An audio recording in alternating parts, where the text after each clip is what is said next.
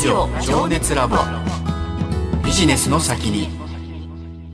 改めまして、八木ひとみです。花王株式会社 DX 戦略推進センター、名前周一です。ラジオ情熱ラボビジネスの先に、今回のテーマは、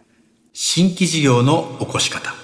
このテーマについて伺うゲストの方、ご紹介します。株式会社リクルートのリング事務局長、新規事業開発室部長、渋谷明則さんです。渋谷さんよろしくお願いします。よろしくお願いします。こんばんよはろ。しくお願いします。まずは渋谷さんの経歴からお伺いしていきたいと思うんですが、えー新卒で NTT の持ち株会社の研究所に入社されて、はその後、また転職されてベンチャーを経て、2005年にリクルートに入社されました。で、またリクルートを辞められて、はい転職された後、いろいろあって、2017年に2度目のリクルートへの入社。珍しいね。出戻り社員でございます。うんでそこで買収したベルリンのスタートアップ企業の CMO として赴任されまして、えー2018年東京に戻り現職に至るということなんですが、二度入社っていうのもね、うん。なかなか、かなりそのリクルートさんっていうのは雇用の流動性といいますか、その出たり戻ったりっていうのに関しては、ポジティブな印象そうなんですか？ですね。ええ。あの、退職者を卒業とかって言ったりするので、卒業ね。そうですね。で、リクルートでやって、さらに外に挑戦したいってみたいな感じで出てったりとか、はい。えっ、と、していくので、そんなにネガティブで辞めたりとか、で残る人たちも、あいつ辞めてなんだっていう話ではなくて、おめでとうみたいな感じで行くので、でも帰ってきましたみたいな感じでですね、やれてるので、そんなに問題がないというか、実際に数百人は出戻り社員がいるんじゃないかなというふうに感じています。で渋谷さん、新規事業開発室って今、部署所属されてますけど、具体的にどういう部署なんですか？えっと、リクルートの中でん、当然、スーノとか、ジャランとかも、新商品とか新サービスは作ってるんですね。で、それとは別で、リクルートが全くやってない領域の新サービスを作ろうとか、もしくは、リクルートがやってる領域なんだけれども、将来ビジネスモデルが変わって、ディスラプトされる可能性があるところの布石。だから、現時点で利益相反があって既存事業ができないそうなところを、まあ、ちっちゃく出島的にやっていく。この、この二つを担当しているのが新規事業開発室という部署でやっています。なるほどね。あの、まあ、皆さんね、ご存知の方も多いと思うんですけれども、リクルートにはその新規事業提案制度のリングという制度があるそうなんですが、これが古いんですね、歴史が1982年にスタートしているということで、例えばそのゼクシーだったり、ホットペッパー、スタディサプリなどもリングから生まれた事業というお話ですが、これまあ新規事業っていう名前がついてるので、ここも渋谷さん関わっていらっしゃるところなんですよね。そうですね。えっ、と、リクルートの中でもいろんな新規事業のやり方があるんです。先ほど言ったように既存事業が新サービス、新商品を考えるのもあれば、まあトップダウンで考えているものもあるんですけれども、一つ大きな特徴なのは、えっ、と、従業員からアイデアを集めて、そしてその一部を、えっ、と、新規事業開発でどんどん事業を作っていくってやってます。で、もちろんその少数生で新規事業を考えるっていうのもあると思うんですけど、はいどれが当たるかがわからないじゃないですか。で、それを考えると、なるべく数が多くて、いろんな多様なのがあった方がいいと。だから、ビジネスの種を発見するフェーズは、社員から集めて。で、その中から、これを組み立てるフェーズは、専門部隊と一緒にその起案者自体が自分で作っていくみたいな形を考えてて、そのネタを考える、ネタを集める仕組みとしてリングがあるという感じになってますね。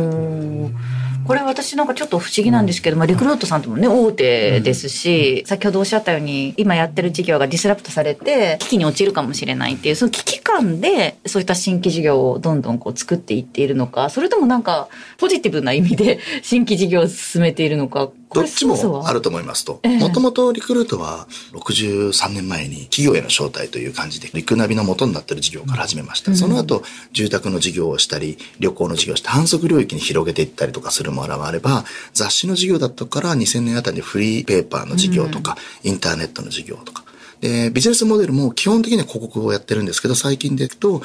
えっと、エアレージとか、先のスタディサプリのような、直接お客さんにお金をいただくような、広告じゃないビジネスもあって、ソリューションビジネスって言うんですけど、とにかく、あの、変化をすごくしてきたので、その変化の流れの中でいろんな新しいものを取っていこうっていうのもありますし、まあ、会社の中、歴史の中で言っても、なかなかバブルの崩壊の時のタイミングでも大変な時もあったんですね。ええで、当然雑誌の会社でしたから、インターネットの出現っていうのは、そこにどう対応するかも多分大変だったでしょう、その時代の時で考えると。なので、変化してこうっていう前向きなものと変化しなければればならないっていうの両方あって、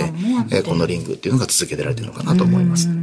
社員からすると、その、こういうリングみたいな制度があると、いろんなそのアイデアが浮かんだら、リングにこの応募してやってみようとか、そういうその社員の風潮っていうか、文化って根付いてあるってそういうことそうですね。ね。まあ、すべての社員がそういうわけでもなくて、一部の社員が自分の本業に集中してるのもいるんですけど、せっかくリクルートに入ったから。で、ベタですけど、社君が新しい価値の創造って言ってるんで、なんか自分で、この言われてるミッション以外のこともチャレンジしたいなって思う社員は多かったり、もともとそのリングに挑戦したいとか、新しい事業を作りたいからリクルート入ってきてるっていう人も、まあ多いかなと思うので、まあ、すべてリングのプログラムっていうのは自分で起業するリスクがないって考えると、挑戦しないなんてもったいないっていう感じで思ってるんじゃないかなと思ってます。これ基本的には社員の方なら誰でも応募できるものなんですね。で、はい年間でどれくらい応募があるんですか？えっと、これ、あの、表向きでは1000件ぐらいと言ってます。これ、まあコロナだったりとかしていろいろ増減はあるんですけれども、えっと、まあざっくり1000件ぐらいのあたりを、まあ800件とか700件とか、その辺をうろうろしてる感じ結構な数ですね。1000件ぐらいもあるって言ったらね。ええあ、一人は何個も出せる何個も出せます。なので、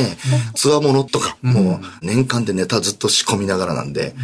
今年も15件ぐらい出した人間がいるんじゃないですか。へえ、すごい。へ一昨年グランプリ取った子たちも十何件出してましたね。3人組で。え、あ、もうだ、チームみたいな感じでできちゃったりもするんですそうですねね。これ審査していく側も大変だと思うんですよ。ネタを1000件もね出す方もね、大変だと思うんですけど、選ぶスキルとかっていうのもあると思うんですけれども、重要視している点というのはどういったところなんですか？まあ、重要してる点というか、あの、一番僕らが注目しているのは、提供価値というものですと。で、リクルートでよく考えるのは、負の解決という言葉なんですけど、まあ、不満とか不便とか不利とか不可能とか、えーあると思うんですけど、何かこう、あるお客さんが困ってることがあって、それを解決するという提供価値があれば、何かビジネスになるよね。で、基準があるわけじゃなくて、そういう観点で、あの、読んでみたときに、へえ、そんなことになってたんだ。ちょっともうちょっと詳しく知りたいよねって思うやつは通過させよう。そんな感じで思ってます。で、審査そのものとしては、一人の審査員がそれをやってした一人の主観になってしまうんですが、実際には1案件あたり3人以上の審査員が見て、評価と選定のプロセスを分けてまして、はいみんなでわーっと評価してチェックがついた案件が1000件中何件かあって、それでさらにその選定会議でより優先的にこれをやっていこうみたいな感じで、今年の通貨は何件で、えー一次審査通貨はこれをやっていこうというふうに選ぶので、割と主観で、でも主観でいいので、複数人の主観で、誰もいいねって思わなかった案件にすごいのがあるかもしれないけど、すべてやれるわけではないので、もったいないは諦めていこうって感じで。だけど、まあ、おそらく大部分が拾えれるんじゃないかなというふうに思ってますね。これどうですか？今までの経験で、その主観で評価するじゃないですか。でもこれないよねって思ったアイディアが意外にこの、うまくいったとかそういう経験ってあるんですかあるんじゃないですか？それはもうちょっと僕らも全部追ってないですけど、今、スタートアップがいっぱいできてる中で、よくよく見て調べたら、2000年ぐらいにリングで上がってた案件だったかもしれないなんていうのはたくさんあると思うし時代も。ありますもんね、確かに。なるほどね。なんか最初1000ぐらいアイデア出るっておっしゃいましたけど、社員も忙しいじゃないですか、通常の業務あるんで。いつアイディア考えてるのかってなんですけど、時間とかこの使えるとかそういう制度があるとかなんかあるんですか？基本的には個人の活動だと置いていますと。だから業務と外なので、夜考えたり。あそうえっ、と、日曜日通りに出たりとか。先ほどの3人チームは、あの、3人一緒に住んでたらしくて、へえ、すごい。そこまで。やってたりとか。なるほど。今は、あの、コロナの2年間はなかなか仕事終わった後飲み行くってできなかったですけど、今ですとひょっとしたら仕事やった後に、もうリング出したいんだけど、あ一緒に考えようかって飲み行きながら、居酒屋とかでアイデアが出るかもしれないなと思いますね。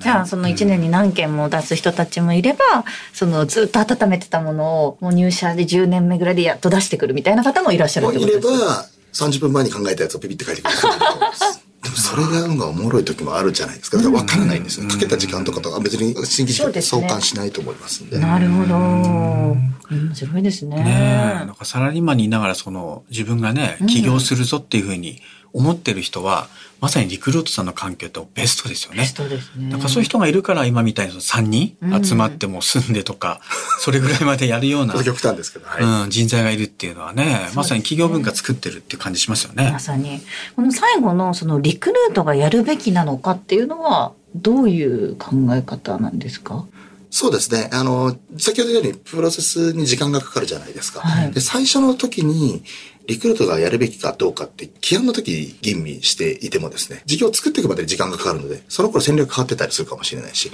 もともと先ほどお話したように、リクルートが全くやってない領域も選択肢として考えていって事業開発しているので、うん。まず最初にリクルートがやるべきかどうかはちょっと置いといて、もちろん全く関係ないところだとちょっとなかなか難しいと思うんですけど、べき論の議論は後で置いといて、先にニーズがあるのか儲かるのか、新しい価値の創造ができるのかって言って、それ以降、リクルートとして、まあ、すごくたくさんの人材とか、お金をかけて持っていくのか、これは我々としては儲かるんだけど、この事業には大量の投資はしないとすると、事業譲渡したりとかするケースとかがありますね。はい。なるほど。だから、なかなか簡単じゃないですようんね。では思っています。ただ、その、よく僕例えで出しているのが、このリングをやってると、企業の風土なのか、うんあの、事業なのかって、どっちが目的でやってるんだって言うんですけど、どっちもですって話をしてて、で似てるものが、あの、ワイナリーのブドウ畑だと思ってよく説明してるんですけど、はい。金賞を取れるようなすっごい美味しいワインって、そんな簡単に生まれない。まあ、10年に1回かもしれないと。うんで、その決め手は何かっていうと、一つは天候、降水量だったり日照量と。これって神の溝知るだから誰もどうにもできないと。ええで、もう一つは風土っていうかその土地の土とかなので。テロノワールとかって言われるやつですか？うんえっと、リクルートとしては40年これを耕し続けていて、うんで、栽培方法、醸造方法はどんどん新しいのを取り入れていけばいいなと思って、これどんどん僕ら改造していってますと。で、この風土があるので、事業が作れると思ってて、で、だから分からないんですね。んで、当然当たり年とか、外れ年も、ん冷静に後で見た時もあると思います。うんところが、そのスタディサプリを起案した人間もですね、最初は、あの、気軽な気持ちで起案して、で、落ちて。でも、審査員のさっきのフィードバックコメントをいただいて、うん。これもうちょっと頑張ってみようかなと思って、やっていくうちに6回目に起案した時にスタディサプリを出して、ドーンと当たった。だから、イメージで言うと、ブドウが外れ年なんても、ブドウが枯れたらそれが肥料になってまた次の栄養になってっていうのを、まあ、リクルートというブドウ園の中で、あの、ずっと栽培してっていうのは、まさに、あの、確率的には、その確率日記一憂してもいけないなと思いますし、今年いまいちだな、だからやめちゃおうかって話でもないかなと思って、よくそのリングみたいなことをやり始めたんですけど、なかなか集まらないんですよ。一年でワインは作れませんみたいな感じで。やっぱりどうしても時間、土の話もあれば、その風土の話とかもやっぱりあるのかなと思いますね。なるほどね。1982年から続いてるんですもんね。なかなかね、そんな古くから今まで続かないですよね。そうですね。まあ、でもね、今そのリングのその事務局長をされているということで、渋谷さん大変お忙しいと思うんですけれども、今、最も渋谷さんが情熱を燃やしていることっていうのはどういったことになりますか、あのーちょうどこの9月の中旬に発表したんですけれども、はい。高校生リングというプログラムをやっています。うん。このリングがですね、誰でも起案できるので、あの、当然、新規事業開発なんかやったことないん。事業にも起案できるようになってます。そのために僕らは、その勉強のワークショップだったり、リングノートっていうテキストみたいなのも準備してたんですけど、これを、まあ、スタディサプリの営業マンとかが高校に持ってったら面白いんじゃないかなと思って、それをトライアルしてまして、二十何校の高校に今回試していただいて、で、これ起案していただくと、えっ、と、リクルートのリングの審査員が同じように審査して、で、ちょっと伴走したりとかみたいな形でやるプログラムをやってまして、まあ、リクルートだけにとどまらず、なんか社会に、あの、いいい影響を与えれればなと思ってやってるのが、あの、うまくいくといいなと思ってるのが一番僕は関心事です。うん羨ましいよね。なんか、高校生がその、社会人のね、新規事のプロからそういう指導がいただけるなんて、すごい環境的にはね、羨ましいと思いますけどね。そこでね、若いまた今後のその起業家というか日本を背負って立つようなね、若者が出てくるかもしれないと思うとワクワクしますよね。なんかそういう教育とかに興味があるとか、情熱を燃やしたいとか、そういうことなんですか？あの、個人的には教育には興味があってですね、あの、週末にバスケの小学生のコーチやったりとかしてまして、まあ、個人的に興味がありつつ、まあ、リングとか新規事業をやる人生のキャリアだったので、まあ、それをうまく皆さんの力になるようにと思って、リングを盛り上げてきましたし、それをもっと外に還元できたらなと思ってる感じです。素晴らしいですね。えー株式会社リクルートのリング事務局長新規事業開発室部長渋谷明則さんに今夜お話を伺いました。渋谷さん次回もよろしくお願いします。よろしくお願いします。ラジオ情熱ラボビジネスの先に。